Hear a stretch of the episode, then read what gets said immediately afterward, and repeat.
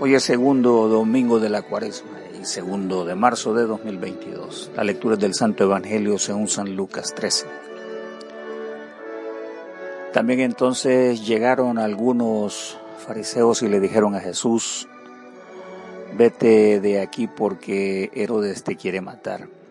Él les contestó, vayan y díganle a ese zorro, mira, hoy y mañana expulso a los demonios y sano a los enfermos y pasado mañana termino pero tengo que seguir mi camino hoy, mañana y el día siguiente, porque no es posible que un profeta muera fuera de Jerusalén.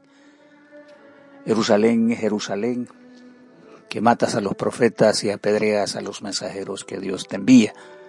¿Cuántas veces quise juntar a tus hijos como la gallina junta a sus pollitos bajo las alas, pero ustedes no quisieron? Pues miren, el lugar de ustedes va a quedar abandonado y les digo que no volverán a verme hasta que llegue el tiempo en que ustedes digan, bendito el que viene en el nombre del Señor. Esta es la palabra del Señor. Jesús, los padecimientos y la nueva ciudad. Jesús padece ataques y acecho de sus oponentes. Esta semana de invitación a la penitencia, humillación y perdón somos inducidos a imitar la vida sufriente de nuestro amado Señor. En esta ocasión los fariseos han recibido un duro revés por la predicación y su enseñanza. Su excelso discurso superó exponencialmente la enseñanza tradicional. Su autoridad opaca la desgastada credibilidad religiosa y lecciones con sus argumentos carecen de aceptación entre el pueblo.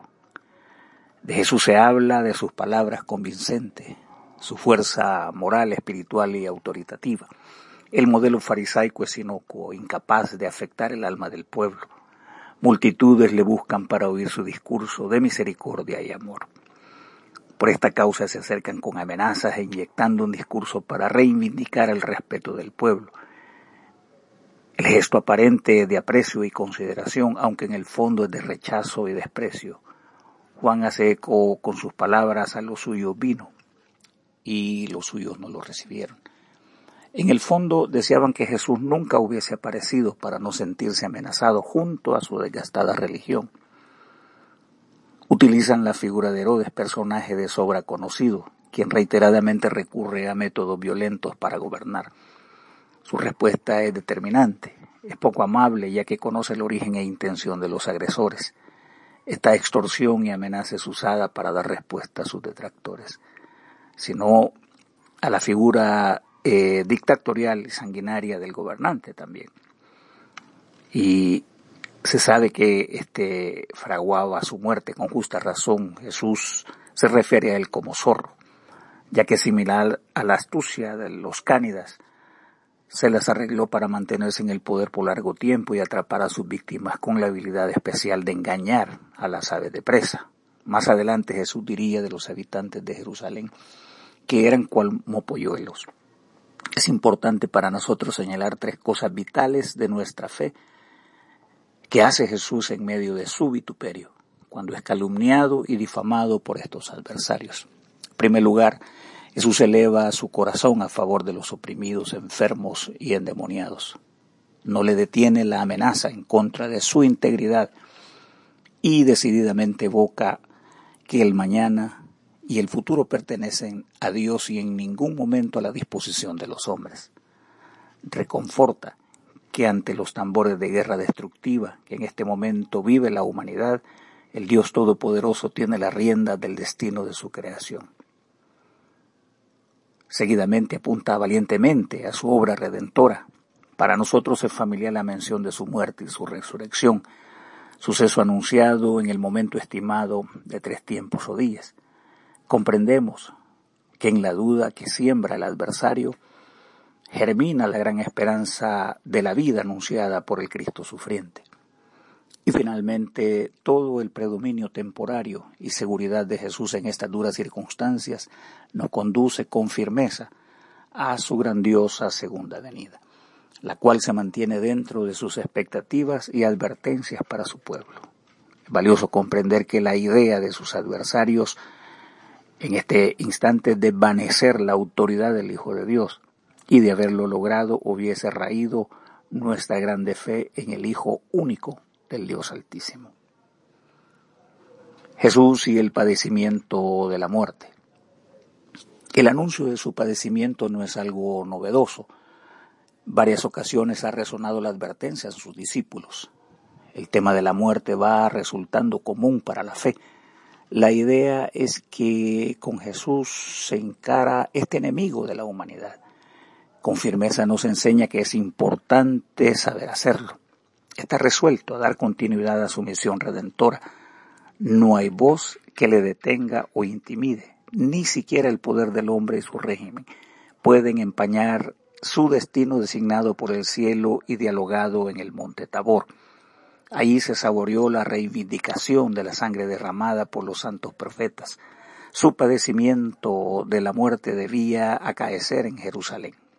Juan Calvino dice que la ciudad era venerada por ser la residencia de la ley, campo de entrenamiento de profetas, cuna de la sabiduría divina, sitio donde brilla la luz, pero con ello la oposición de los réprobos, que opaca el sonido de la santa doctrina. Ahí también fueron asesinados la mayoría de los profetas del Dios Altísimo por hombres de iniquidad. Isabel, esposado del rey, emitía sentencias de muerte y proponía fechas y hora para reprimir, torturar y asesinar profetas en nombre de la monarquía. El vituperio y amenaza estremeció al llamado profeta de fuego. También Jesús recibió al oído el redoblante y su sentencia de odio anunciada por sus instigadores, al tiempo que hacía parte de su doctrina que participásemos de los golpes que aseste el enemigo de las almas, así como participar de las mismas aflicciones de los santos y que este sufrimiento es un llamado irrenunciable hasta confortar, confrontar al enemigo común, que es la muerte. Los apóstoles en sus enseñanzas doctrinales decían, los hijos de Dios experimentamos y participamos de los padecimientos de Cristo. Además, en los creyentes dicen, abundan las mismas aflicciones de Cristo. También nos decía el apóstol, la participación de sus padecimientos son parte de mi vida. Su muerte en Jerusalén es destino indetenible en contra del Hijo de Dios será un testimonio perdurable en las edades y evidencia que sus habitantes despreciaron la luz y la verdad. No tendrían excusa cuando aparezca el Señor en el día de la ira. Juan dice, porque en otra parte reza la escritura, mirarán al que traspasaron. Salgamos pues a él fuera del campamento, llevando su vituperio, porque no tenemos aquí ciudad permanente, sino que buscamos la que está por venir. Así que por medio de él ofrezcamos siempre a Dios sacrificios de alabanza, a saber, fruto de labios que confiesen su nombre. Jesús, esta Jerusalén terrena y la nueva. El lamento sincero sobre el destino de esta vieja ciudad es una sentencia sobre el juicio inminente que está por llegar y del cual no se recuperará. Quedará en el olvido espiritual, caduca, y separada de las promesas por su deslealtad y soberbia. San Basilio, obispo del siglo IV, explicaba, los hijos de Jerusalén son comparados con los pollos en nidos, como diciendo las aves pueden volar alto libres de acechanzas. Eres polluelo y necesitas protección y defensa ajena. Cuando parte la madre, serás arrancada del nido, impotente para tu defensa y débil para huir. Por eso tu casa será dejada desierta. Jerusalén, hermano, fue visitada con el día del Señor en el año 70 después de Cristo, también conocido como el día de la ira del Señor. El llanto de Jesús presagia desolación, juicio, castigo inminente a causa de sus infidelidades. El historiador romano Dion Casio escribió, los judíos defendían el templo, Caer sería una fortuna. Pueblo y sacerdotes defendían gradas, puertas y recintos del templo hasta que fue incendiado. Allí se arrojaron sobre lanzas, se mataron unos con otros, saltaron sobre las llamas. porque para ellos morir junto al templo sería la salvación. Hermanos, aún hoy día el Talmud declara que murieron por un odio infundado entre los judíos y enseñan lo que Cristo vino a recalcar en su doctrina al afirmar que el antídoto a este problema desenfrenado en el mundo judío es que ellos deben aprender a amarse los unos a los otros. Esta fue época de terrible desastre, murieron centenares de miles y muchos más fueron esclavizados. Se dice que esclavos judíos saturaban los mercados y podían comprar un esclavo judío por menos del valor de un caballo. La antigua ciudad tenía simientes corroídos por la injusticia, la corrupción, la alianza con los poderes contrarios a la moral, un templo humano cuya estructura significaba la unidad del pueblo, una religión saturada de regulaciones que mantenía el alma inerte, carente de Dios y agonizante. Jesús prometió una ciudad nueva, con muchas moradas suficientes para todo el que crea y espera su venida. El apóstol también afirma la promesa. Sabemos que si esta casa se destruye, Dios nos tiene preparado una casa eterna no hecha con manos humanas. La nueva y brillante ciudad es ajena a la antigua. Prevalece la bondad, la santidad, los frutos inalterables del Espíritu. Su vínculo de unidad es el amor y no construcciones vulnerables al tiempo, a la guerra y siniestros. Los adornos de nuestra Jerusalén son valores eternos, inalterables, también vigentes en las edades. Carlos Espullo, en aquel predicador bautista, nos instruía bien diciendo sobre el templo humano. Lleva tus baratijas a otra parte. Retira tu pompa, gloria y esplendor, ya que no lo necesitas.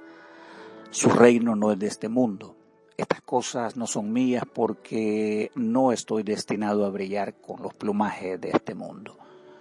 Dios nos recuerda sonriente, brazos extendidos, regazo preparado para recibirnos en su ciudad eterna, entrar por su puerta inmensa que es Cristo. No hay otro ingreso. Venid con alegría porque en su presencia hay gozo en plenitud. Acercaos a esta ciudad porque hay espacio para todos. Confiad en su Rey porque su trono es eterno que prevalece por los siglos de los siglos. Oremos. Oh Dios, cuya gloria es siempre tener misericordia, sé benigno a todos los que se han descarriado de tus caminos y tráelos de nuevo con corazones penitentes y fe firme para recibir y abrazar la verdad inmutable de tu verbo Jesucristo, tu Hijo, que vive y reina contigo y el Espíritu Santo. Un solo Dios, por los siglos de los siglos. Amén. Y que la bendición de Dios Todopoderoso, Padre, Hijo y Espíritu Santo, desciendan sobre nosotros y os acompañe siempre. Amén.